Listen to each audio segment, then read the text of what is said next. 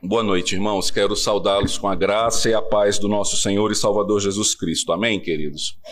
Irmãos, vamos abrir a palavra do nosso Deus no Evangelho de João, capítulo de número 19. Nós vamos meditar nos versos de número 17 ao verso de número 42. Evangelho de João, capítulo 19, versos de número 17 ao verso de número 42. Mesmo assentados, irmãos, estejamos atentos ao que diz a palavra do nosso Deus. Tomaram eles, pois, a Jesus, e ele próprio, carregando a sua cruz, saiu para o lugar chamado Calvário, Gólgota em hebraico, onde o crucificaram e com ele outros dois, um de cada lado e Jesus no meio. Pilatos escreveu também um título e colocou no cimo da cruz. O que estava escrito era: Jesus Nazareno, o Rei dos Judeus. Muitos judeus leram este título porque o lugar em que Jesus fora crucificado era perto da cidade. Estava escrito em hebraico, latim e grego. Os principais sacerdotes diziam a Pilatos: Não escrevas Rei dos Judeus, e sim que ele disse: Sou o Rei dos Judeus. Respondeu Pilatos: O que escrevi, escrevi. Os soldados, pois, quando crucificaram Jesus, tomaram-lhe as vestes e fizeram quatro partes para cada soldado uma parte. E pegaram também a túnica. A túnica, porém, era sem costura, toda tecida de alto a baixo. Disseram, pois, uns aos outros: Não a rasguemos mas lancemos sorte sobre ela para ver a quem caberá, para que se cumprisse a Escritura. Repartiram entre si as minhas vestes, e sobre a minha túnica lançaram sortes.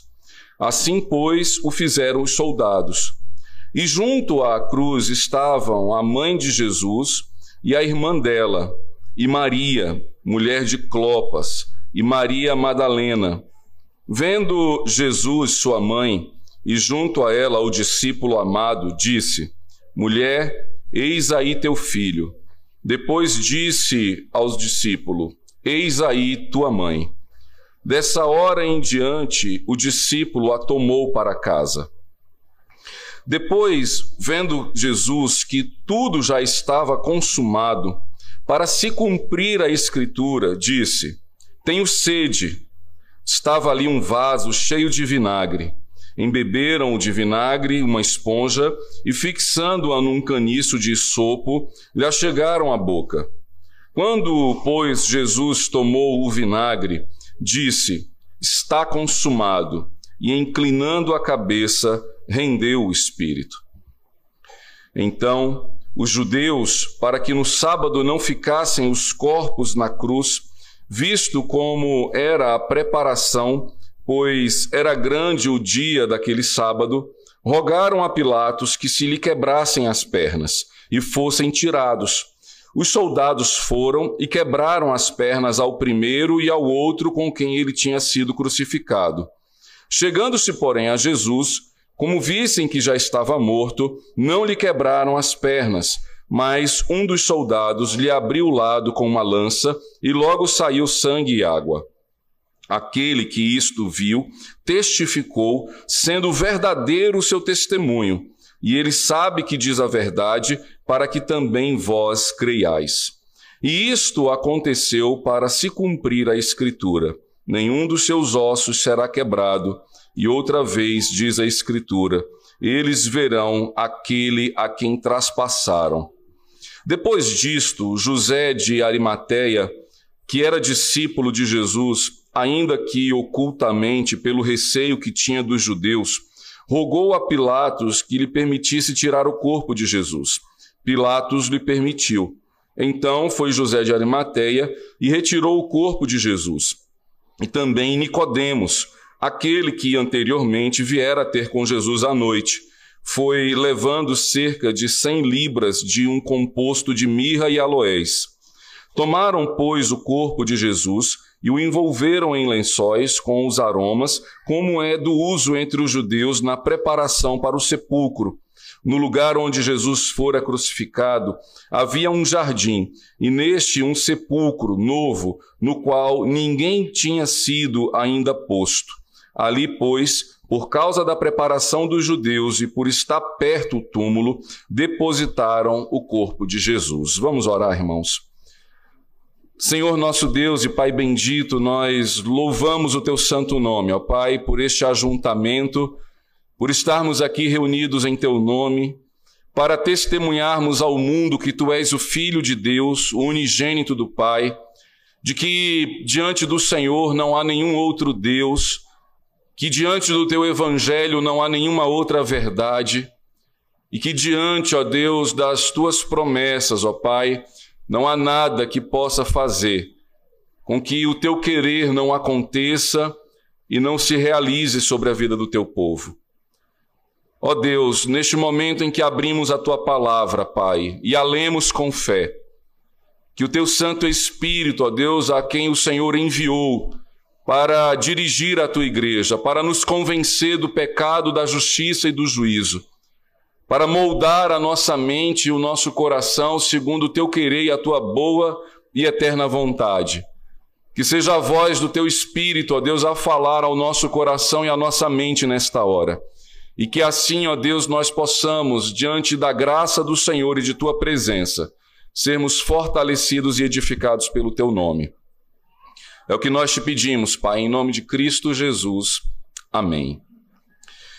Irmãos, uh, diante da celebração da Páscoa, onde toda a cristandade, todos aqueles que creem no Senhor Jesus e colocam no nome do Senhor Jesus a sua fé e a sua esperança, nós, no dia de hoje, celebramos aquilo que a palavra de Deus diz ser a maior prova de amor que pode ter existido sobre a terra. Ainda no Evangelho de João, no capítulo 3, no verso 16, o Senhor eh, fala pela boca de João que Deus amou tanto o mundo que enviou o seu Filho para morrer em nosso lugar. O apóstolo Paulo, na carta aos Romanos, no capítulo 5, no verso 8, ele diz: Mas Deus prova o seu próprio amor para conosco pelo fato de ter Cristo morrido por nós, sendo nós ainda pecadores.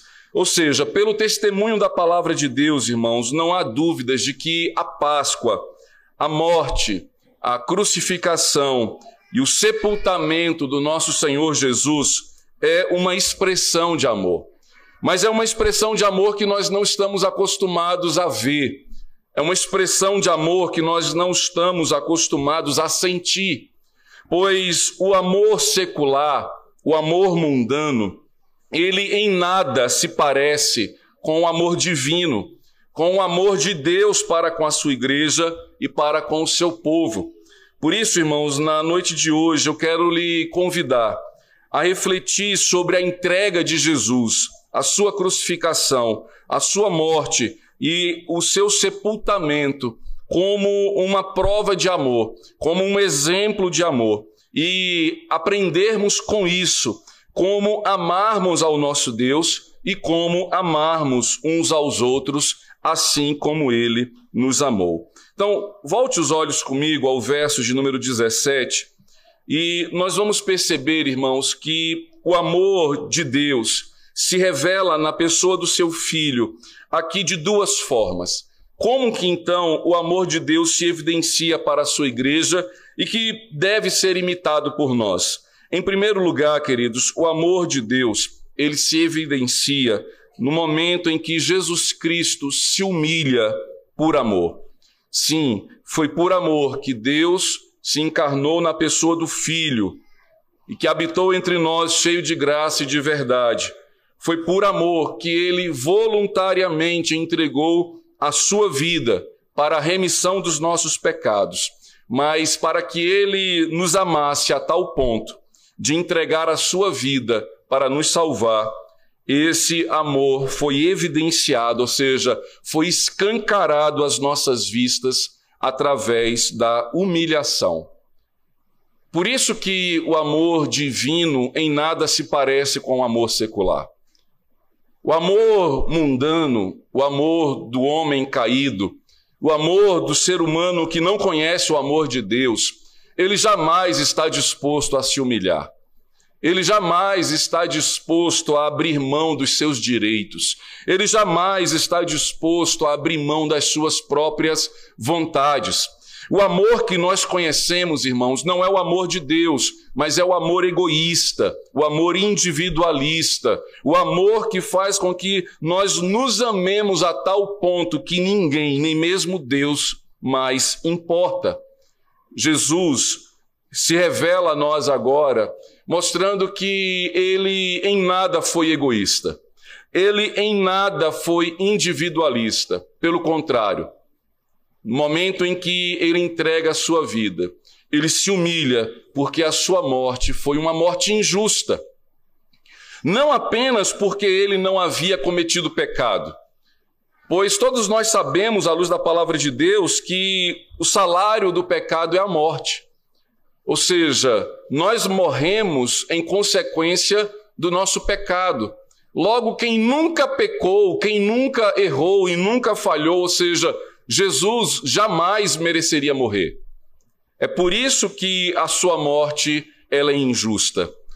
A morte de Jesus, irmãos, ela é injusta também porque o próprio julgamento de Pilatos o inocentou. Quando os, sacerdotes levaram Jesus à presença de Pilatos e o acusaram de rebelião, de sedução entre os judeus, afirmando ele ser o rei dos judeus, após Pilatos interrogar a Jesus e Jesus ficar em silêncio, Pilatos lava as suas mãos, dizendo: Eu não encontrei crime algum neste homem passível de morte. A sentença da autoridade civil naquele momento inocentou a Jesus. Mas a multidão, sendo movida pelo ódio dos sacerdotes, daqueles que entregaram a Jesus na mão das autoridades romanas, não pararam de gritar senão crucifica-o, crucifica-o, crucifica-o. Pilatos então lava suas mãos, dizendo: é comum nesse feriado eu soltar algum bandido, algum ladrão, alguém que é, estava preso. E todos nós sabemos que Pilatos, ao oferecer Jesus e a Barrabás ao povo, o povo escolheu Barrabás, não movido pela justiça, não movido pela verdade, mas movido pelo ódio e o ódio da injustiça. A Páscoa, irmãos, revela esse amor de Deus que se humilha. Porque, em primeiro lugar, ele morre, fato de uma injustiça. Mas não foi apenas o julgamento e a morte de Cristo que o humilhou, mostrando assim o amor de Deus. Se os irmãos observarem, olhe comigo o verso 17 que diz: Tomaram eles, pois, a Jesus, e a ele próprio, carregando a sua cruz, saiu para o lugar chamado Calvário, Gólgota em hebraico, onde o crucificaram e com ele outros dois, um de, cala, um de cada lado e Jesus no meio. Perceba que, é, além do julgamento ter sido injusto, além da morte de Jesus ter sido injusta, pois ele não havia cometido pecado algum. O, o amor de Deus se revela de modo humilhante quando Jesus é contado entre dois malfeitores. Aquele que não tinha pecado, aquele que era santo, foi contabilizado e foi visto entre malfeitores. Pois o profeta já dizia que maldito era aquele que fosse pendurado no madeiro. E Jesus estava lá, se fazendo maldição em nosso lugar, se fazendo morrer a nossa morte, humilhando-se assim diante do Pai e humilhando-se assim diante de todo o povo. Além disso, o verso de número 19 diz que Pilatos escreveu também um título e o colocou no cimo da cruz. O que estava escrito era Jesus Nazareno, o Rei dos Judeus. É, Jesus não era o único que tinha uma placa em cima de uma cruz. A história mostra que os romanos, quando crucificavam ah, bandidos, ladrões e inimigos, eles colocavam a sentença na cruz para que as pessoas soubessem o porquê que aquela pessoa estava sendo morta, estava sendo sentenciada à morte. Provavelmente na cruz dos outros ladrões estava escrito talvez homicídio, roubo ou qualquer outra coisa que eles haviam cometido para serem mortos na cruz. E então Pilatos escreveu a, a sentença de Jesus, dizendo: Olha, ele está morrendo, a todos que o virem pendurado na cruz, saiba que ele está aí, porque ele é rei dos judeus. Mas o verso 20 em diante diz que muitos judeus ao lerem este título, porque o lugar em que Jesus foi crucificado era perto da cidade, estava escrito em hebraico, latim e grego, os principais sacerdotes diziam a Pilatos: Não escreva rei dos judeus, e sim que ele disse: Sou o rei dos judeus. Respondeu Pilatos: O que escrevi, escrevi. Ou seja, a, além da humilhação, da morte e, e, e, da, e do julgamento injusto, Jesus foi humilhado até sendo rejeitado pelos seus irmãos no dia de sua morte. Os judeus se sentiram ofendidos por terem visto que sobre a cruz de Jesus estava escrito Jesus Nazareno, o Rei dos Judeus. E isso era uma ofensa para eles. E essa ofensa deles era uma vergonha para o Senhor. Eles não aceitavam que de fato Jesus Cristo era o Rei. E isso demonstra, irmãos, que Jesus, sendo Rei, se humilhou, morrendo em nosso lugar. Logo, quando nós pensarmos no amor, não tente fugir da humilhação. Não tem como amar o nosso filho, a nossa esposa, o nosso irmão da igreja, o nosso pastor, os nossos presbíteros, os diáconos, não tem como nós amarmos os nossos vizinhos se nós não estivermos dispostos a nos humilharmos.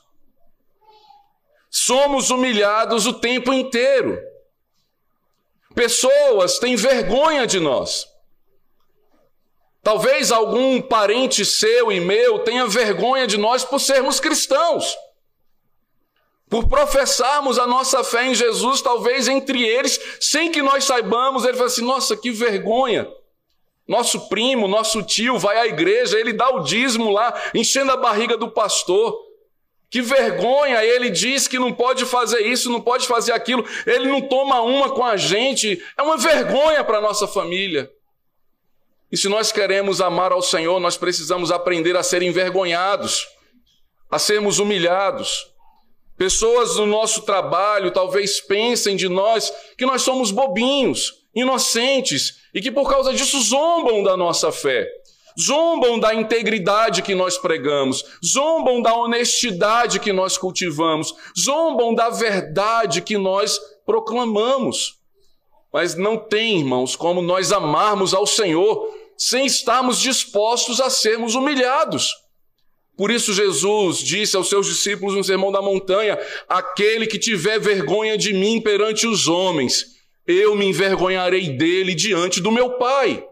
Porque Jesus sabe que no momento em que nós tomarmos a nossa cruz e o seguirmos, Ele sabe que nós seremos expostos. Ele sabe que nós seremos humilhados.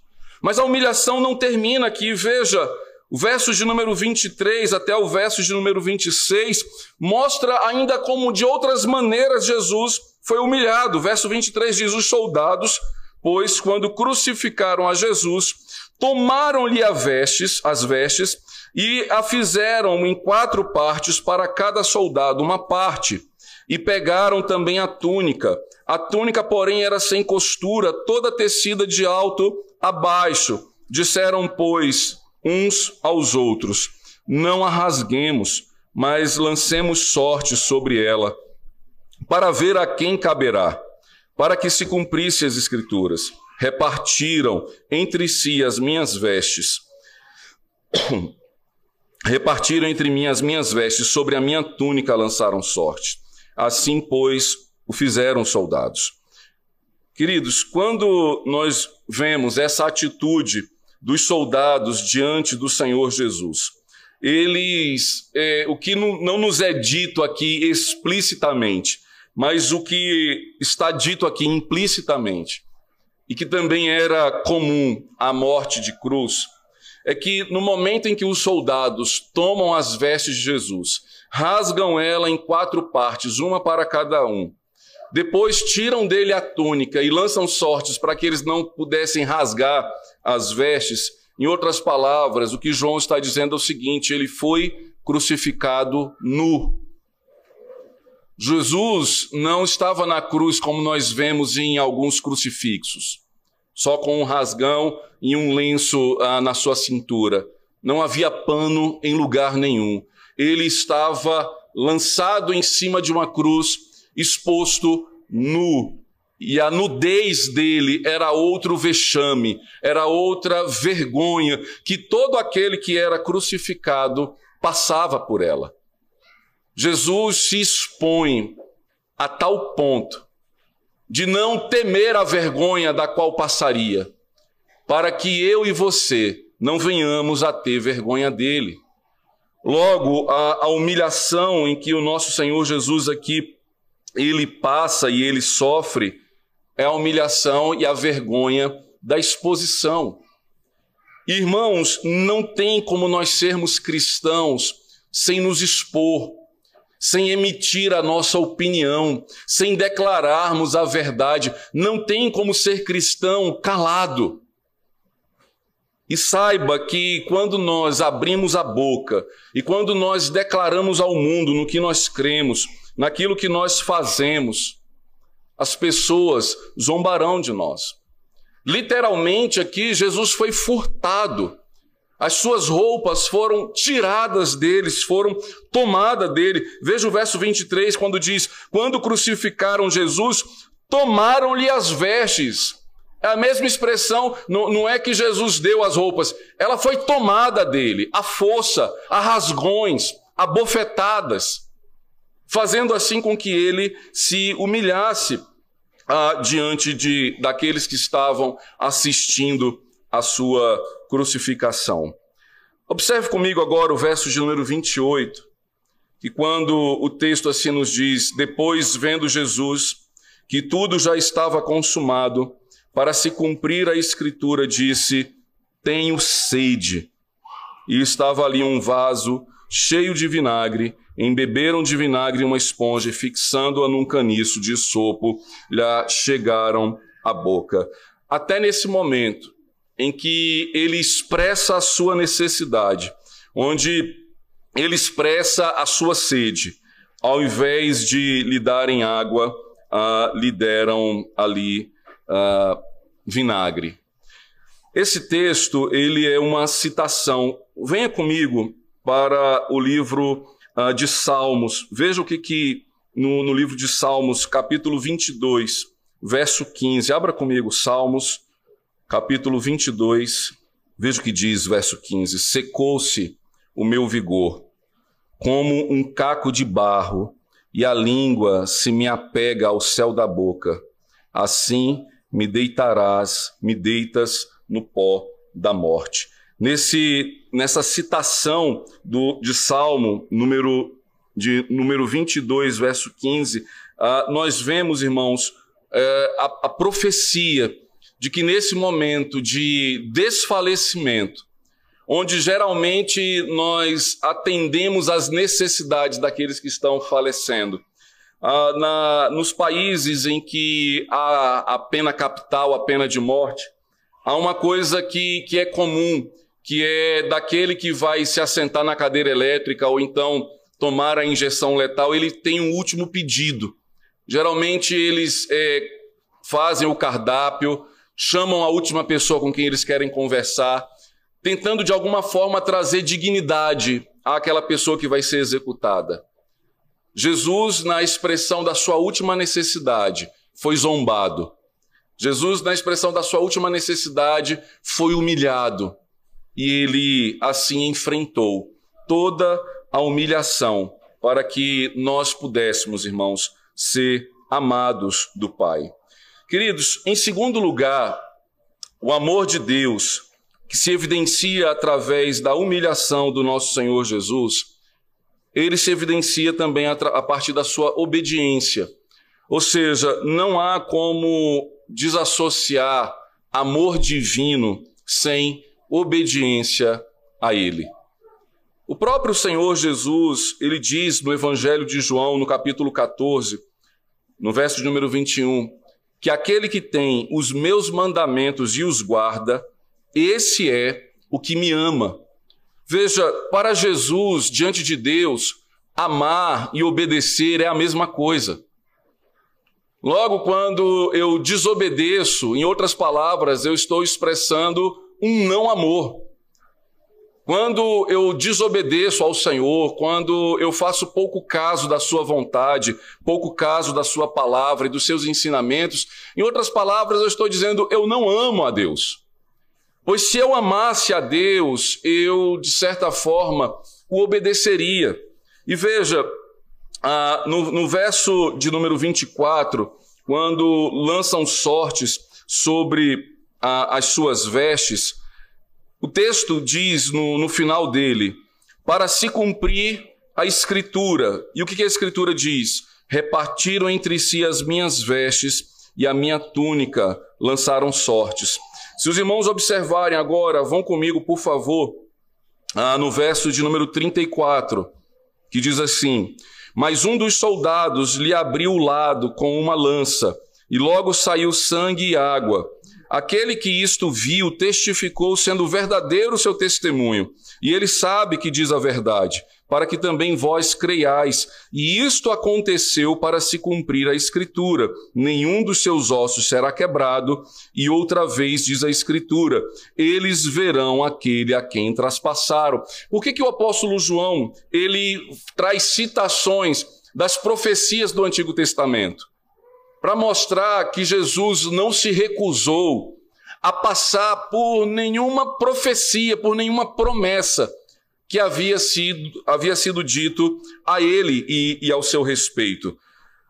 Dentro desse contexto também, irmãos, se observarmos o, o verso 25 até o verso número 27, nós vemos Jesus na hora da morte, cumprindo cabalmente ah, o quinto mandamento que é honrar pai e mãe. Veja, Jesus já estava ali, ele já havia sofrido ah, as chicotadas, os murros, ele já estava fisicamente abalado, ele já estava preso à cruz.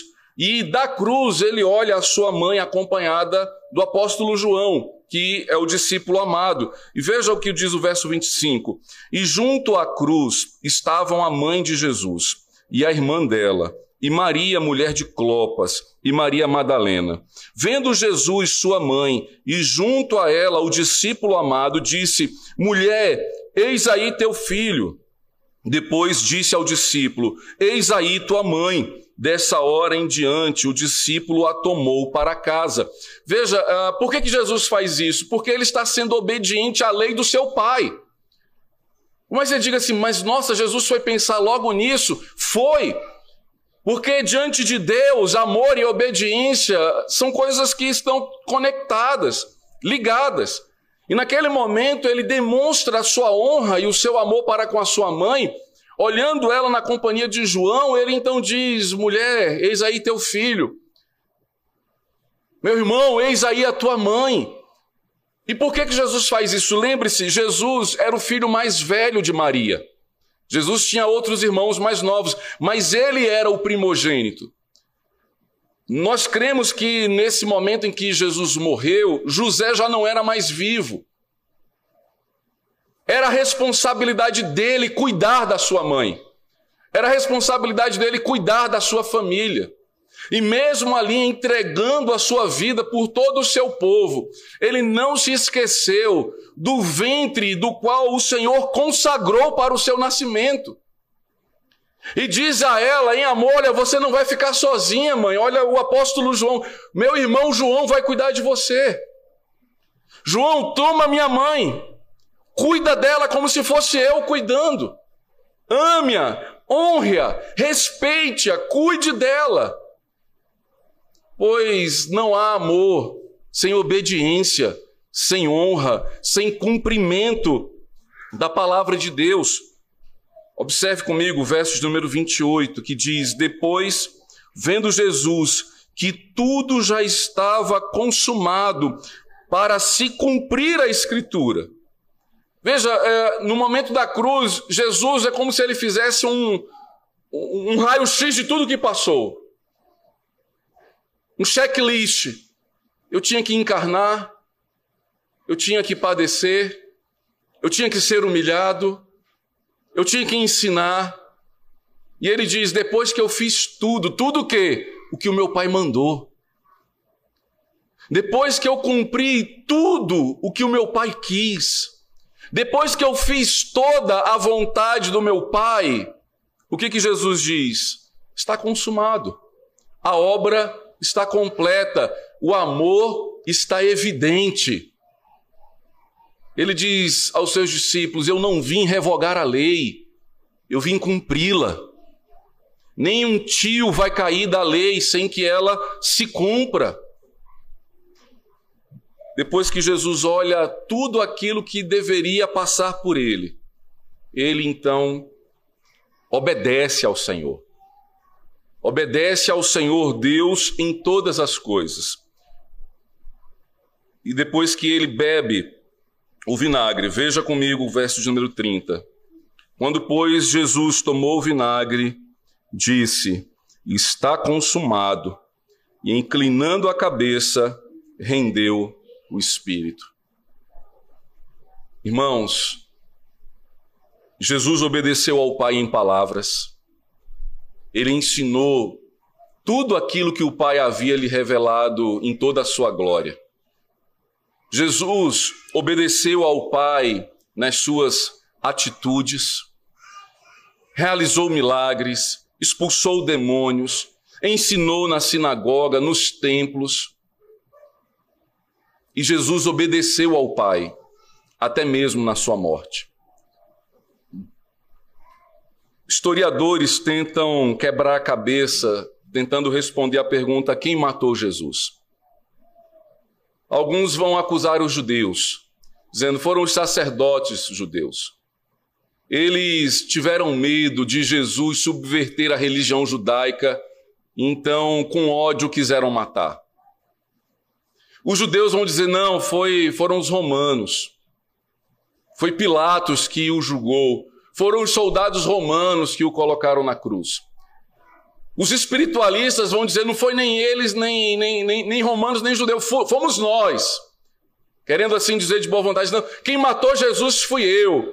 Já vi pessoas falando assim: aquela mão que bate o prego na cruz era minha. Não, não era.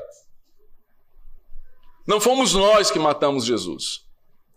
Não foi a igreja que matou Jesus. Não foram os judeus que matou Jesus. Não foram os romanos que matou Jesus. Jesus se entregou voluntariamente. Ele morreu não é porque alguém o matou, ele morreu porque ele se entregou.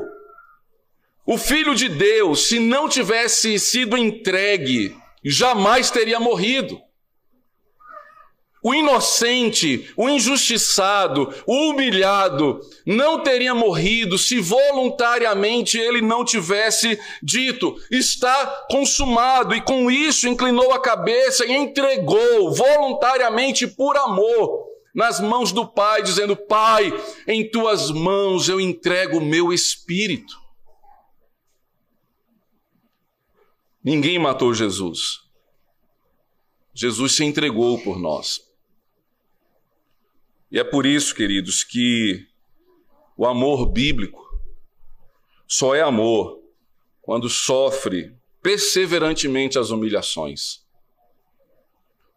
Quando busca incessantemente a obediência. E que voluntariamente se coloca diante de Deus e diante do próximo para amá-los. Por isso que nós dizemos que foi por amor, não foi a força, não foi sequestrado. Quando Jesus estava no Getsemane e veio e vem soldados, uma turba de gente que estava desocupada, com porretes, todos vão lá prender Jesus. Jesus sabia, dizendo assim: olha, e, e, e o que ele diz para os seus discípulos é: estão vindo me empreender. Não, ele fala assim: o filho do homem está sendo entregue na mão dos pecadores. Eu estou dando a minha vida voluntariamente por amor. Sofrerei a humilhação e perseverarei na obediência por amor. E o texto, queridos, vai nos dizer que por amor, após haver sido humilhado, após ter obedecido ao Pai até a última letra da lei, após ter voluntariamente rendido o seu espírito, Jesus, por amor, irmãos, inaugura uma nova ordem, inaugura um novo mundo, inaugura uma nova vida.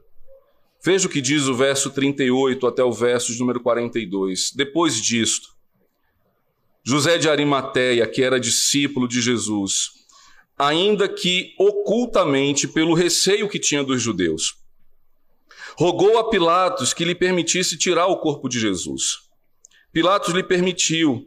Então foi José de Arimateia e retirou o corpo de Jesus, e também Nicodemos, aquele que anteriormente viera ter com Jesus à noite, foi levando cerca de cem libras de um composto de mirra e de aloés.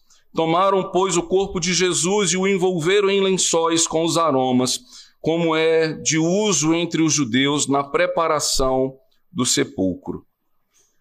Veja quando Jesus entrega a sua vida, coisas novas acontecem. Jesus inaugura o seu reino, o reino de Deus, que do Calvário se espalhou por todo o mundo, que do Calvário alcançou todos os continentes, que do Calvário toda língua, todo povo, toda raça, toda tribo vai confessar que Jesus é o Senhor. E aí surgem dois personagens que pouco a gente conhece. E por que pouco a gente conhece? Porque até então, antes de Jesus entregar a sua vida, eles tinham medo da humilhação. Eles tinham medo dos judeus. Veja o que diz depois disso, José de Arimateia, que era discípulo de Jesus, ainda que ocultamente por receio que tinha dos judeus. José de Arimateia gostava de ouvir Jesus ensinar. Jesus, José de Arimateia, ele acreditava no que Jesus dizia. Mas ele não queria ser humilhado. Ele não queria que a sua família e a tradição dos judeus apontassem o dedo para ele, dizendo: Você é crente, né? Você é seguidor de Jesus, você é um cristão, né? Até a morte de Jesus, João denuncia que, olha, José de Arimateia ele ia nas reuniões, mas ele não queria nem levantar a mão para ser cumprimentado entre os visitantes. Tem gente que vem assim, não, eu fui para a igreja, posta foto no Instagram em tudo que é lugar, mas na igreja ele não posta posta no restaurante comendo camarão, comendo carne de sol, mas tomando a ceia ele não posta. Porque fica ali ocultamente. E aí João denuncia, olha, além de José de Arimateia, lembra de, de Nicodemos? Não é o Augusto Nicodemos não, é outro Nicodemos. Lembra dele que, que queria conversar com Jesus, aí Jesus chamou ele para o almoço e ele disse, não, meio-dia não dá. Por que, que não dá? Porque as pessoas vão ver a gente, eu não quero ser visto com o Senhor. E aí Jesus misericordiosamente fala: então tá bom, vamos encontrar de madrugada. E ele sai às escuras para perguntar: Senhor, só alguém que veio do céu fala o que o Senhor fala. Só alguém que conhece o Pai intimamente ensina como o Senhor ensina. E ele era um doutor da lei. E ele diz: então o que, que eu posso fazer para crer nessa palavra, para viver essa vontade? E Jesus diz: Ô Nicodemos, importa que você nasça de novo. E ele diz: Mas minha mãe está na menopausa, como é que faz para eu voltar? Não tem como eu entrar na barriga dela. Ele diz: Não, você precisa nascer de novo em espírito. E veja, a gente pensa que Nicodemos nunca mais foi ter com Jesus, mas certamente ele estava no, no grupo familiar de José de Arimateia. Aqueles que não gostavam de dizer que eram cristãos. Agora, interessante, que o texto bíblico diz que os discípulos que estavam com ele, os discípulos que caminhavam com Jesus, na hora da morte de Jesus, todos fugiram, todos correram. E aqueles que estavam escondidos apareceram. E eles, sendo homens ricos, tanto José de Arimateia quanto Nicodemos levaram mirra, aloés, aromas, ah, tudo, todo aquele ah, o aparamento que precisava para embalsamar a Jesus, limparam o seu corpo, enrolaram num lenço e sepultaram a Jesus. Olhe comigo o que diz o verso 41 e o verso 42. No lugar onde Jesus fora crucificado, havia um jardim e neste um sepulcro novo, no qual ninguém tinha sido ainda posto. Ali, pois, por causa da preparação dos judeus e por estar perto o túmulo, depositaram o corpo de Jesus. João faz questão, irmãos, de nos dar duas referências acerca do sepultamento de Jesus. Primeiro, o lugar onde ficava a sepultura. Ficava num jardim, e não é coincidência. A outra informação que João diz é que ninguém ainda havia sido colocado naquela sepultura. O que, que João está dizendo? Ele está dizendo que o amor de Deus, que fez ele entregar o seu filho para morrer por nós, ainda pecadores, o amor de Deus que amou o mundo de tal maneira que todo aquele que nele crê tem a vida eterna. Esse amor foi evidenciado na humilhação, na obediência e na entrega do Senhor Jesus. E esse amor inaugurou um novo tempo. É uma nova criação, é uma nova criatura. E o cenário aqui reporta o quê? Ao Éden. O que João está dizendo é: olha, lá em Gênesis, Adão foi posto num jardim. E ninguém ainda tinha pisado naquele jardim. Adão foi o primeiro a pisar. Adão desobedeceu naquele jardim e foi expulso daquele jardim. Agora, o segundo Adão, Jesus, é posto no jardim, pagando o preço da desobediência do primeiro Adão. Porque desobedecer não é amar. E em obedecer ao Senhor e amar ao Senhor, Jesus é o segundo Adão, posto também no jardim. E porque ele amou ao Senhor de todo o seu coração, e porque ele obedeceu ao Senhor em todos os preceitos da sua lei, e porque voluntariamente ele fez tudo o que o Pai esperava dele, ele morre num jardim da qual ninguém ainda havia sido colocado. João está dizendo: se você crer nesse amor, está disposto a passar pela humilhação, a persistir na obediência e voluntariamente de bom grado viver para o Senhor. Viva na perspectiva de Jesus e não de Adão. Adão desobedeceu. Adão não foi voluntário em amar ao Senhor, ele caiu. Jesus redimiu, Jesus corrigiu, Jesus fez tudo novo.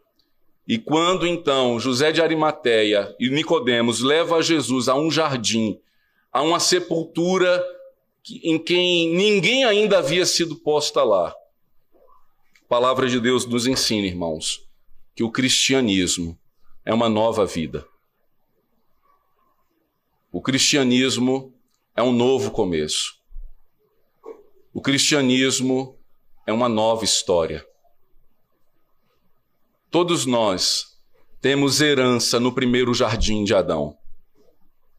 E a herança que nós temos de Adão é rebeldia, desobediência, egoísmo, briga, discórdia, enfermidade, cegueira, divórcio, homicídio, tudo isso nós trazemos do primeiro jardim. Mas Jesus morre e ressuscita para que a gente agora viva no amor do Pai, numa nova vida e numa nova história. Para que agora a gente perdoe a quem nos ofendeu. Para que agora a gente sirva uns aos outros em amor. É necessário nascer de novo em Cristo Jesus para ter uma feliz Páscoa. Eu sei que muito da nossa boca sai o amor. Mas se o nosso amor para com Deus e para com o nosso próximo não nos levar a pagar o preço da humilhação, da obediência e da voluntariedade, é porque nós ainda não sabemos o que é amar. Queridos, eu quero encerrar essa reflexão lhe dizendo que se você quiser aprender a amar, você precisa ir até a cruz. Você que não quer se submeter ao seu próximo. Você que só quer mandar, mas não quer ser mandado. Você e eu que queremos ser reconhecidos, mas não queremos reconhecer a ninguém. Você e eu que queremos o sucesso, o aplauso, a glória, a fama. Se nós não formos até a cruz, nós não saberemos amar. Nós não saberemos nos humilhar. E é quando falam mal de nós, é que nós amamos ainda mais. É que quando pedem a nossa roupa, nós entregamos tudo que nós temos. É que quando pedem para a gente caminhar uma milha, nós caminhamos outra junto. Esse é o exemplo do amor de Deus, revelado em Cristo Jesus. Maridos e esposas corram para a cruz para aprenderem o amor que vem de Deus. Aprendam a passar vergonha um pelo outro. Aprendam a obedecer ao Senhor, um e o outro. Surpreenda o seu cônjuge voluntariamente. Filhos, se vocês não obedecerem os seus pais, vocês nunca vão poder dizer que o amam. Não adianta chegar no dia das mães, no dia dos pais, encher de beijinho, comprar um presente, dizer você é o melhor pai do mundo, você é a melhor mãe do mundo, se nós nunca estamos dispostos a honrá-los e a obedecê-los. Jesus revelou o seu amor para com a sua mãe Maria, ao dizer: João, cuida dela, não deixa ela só. O que é a igreja, irmãos? Senão pessoas que muitas vezes foram deserdados, pessoas que chegaram aqui sem mãe, sem pai, e ganham quantos pais e quantas mães? Pessoas que chegam aqui filho único, e quantos irmãos ele conquista? E quantos, quantos irmãos eles se relacionam? O que Jesus está dizendo para a igreja é: olha, a minha mãe é sua mãe, o meu filho é seu filho, nós somos filhos de Deus. Foi na morte de Jesus que Deus, quando tinha somente um filho, adotou tantos outros mais. Por isso que João diz que a todos quantos creram nele, Deus deu-lhes o poder de serem feitos filhos de Deus. Porque Jesus morreu, conquistou muitos filhos para o seu Pai. Fomos adotados no Senhor. João precisava adotar Maria como mãe. Maria precisava adotar João como filho. E é assim que nós devemos nos relacionar. Como é que eu trato o filho do meu irmão? Como é que eu quero que o filho do meu irmão me trate? Na igreja, nós precisamos honrar uns aos outros. Precisamos zelar um para os, uns para com os outros e amarmos assim uns aos outros. Para concluir, queridos irmãos, que eu e você e esta igreja aprenda verdadeiramente que o amor do mundo e o amor deste século não satisfaz a vontade de Deus. Somos agora desafiados a amar como Deus nos amou, nos humilhando, obedecendo e sendo voluntários de bom grado na presença do Pai.